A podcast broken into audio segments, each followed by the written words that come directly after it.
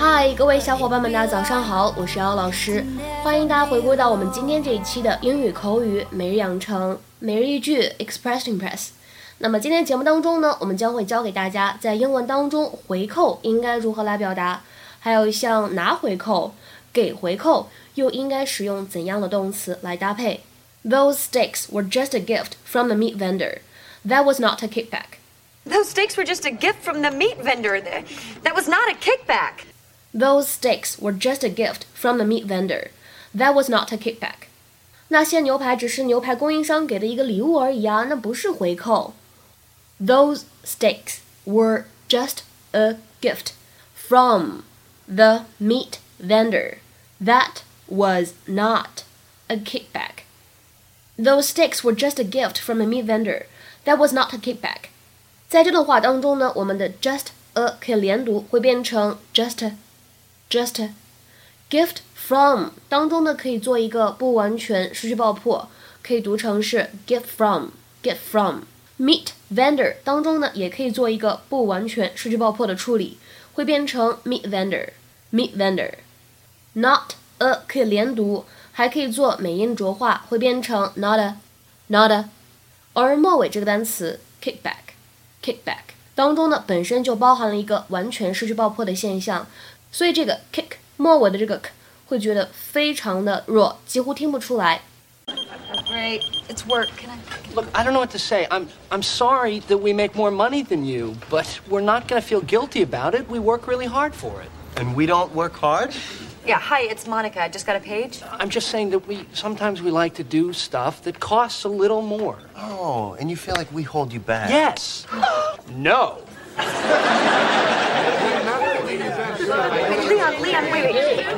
guys.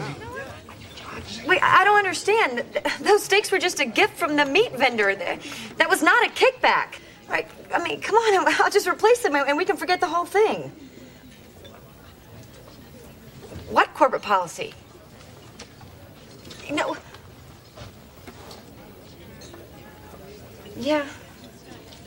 Okay.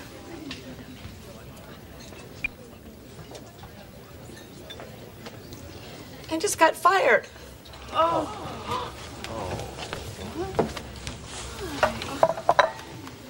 Here's your check. That'll be 412. Let me get that.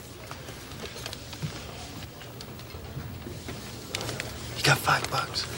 那我们今天节目当中呢，重点就会来学习这样的一个单词，叫做 kickback。kickback，它的话呢，不要从字面意思去理解，不要理解成为踢回去，而指的是回扣的意思。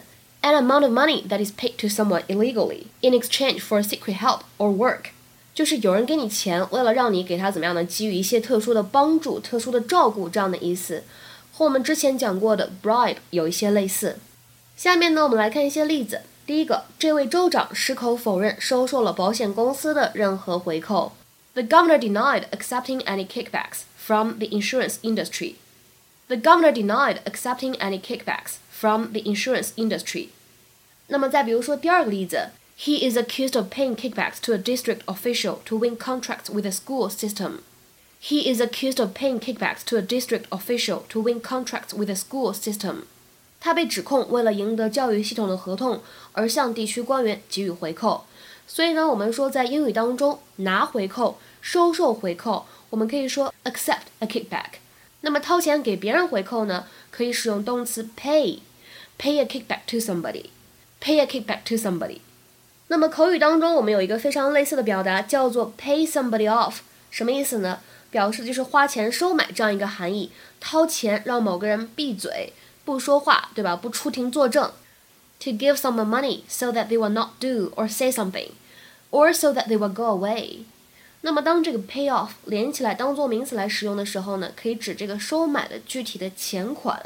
下面呢，我们来看一下这样一个例子：有传言称关键证人都已经被收买了，不会出庭作证，不会出来作证的。There were rumors that key witnesses had been paid off to keep quiet. There were rumors that key witnesses had been paid off to keep quiet. 那么今天的话呢，请各位同学尝试翻译下面这个句子，并留言在文章的留言区。He got a contract to supply computers to the department in exchange for a kickback. He got a contract to supply computers to the department in exchange for a kickback。这样一个句子应该如何来翻译呢？期待各位同学的踊跃发言。我们今天节目呢就先讲到这里了，拜拜。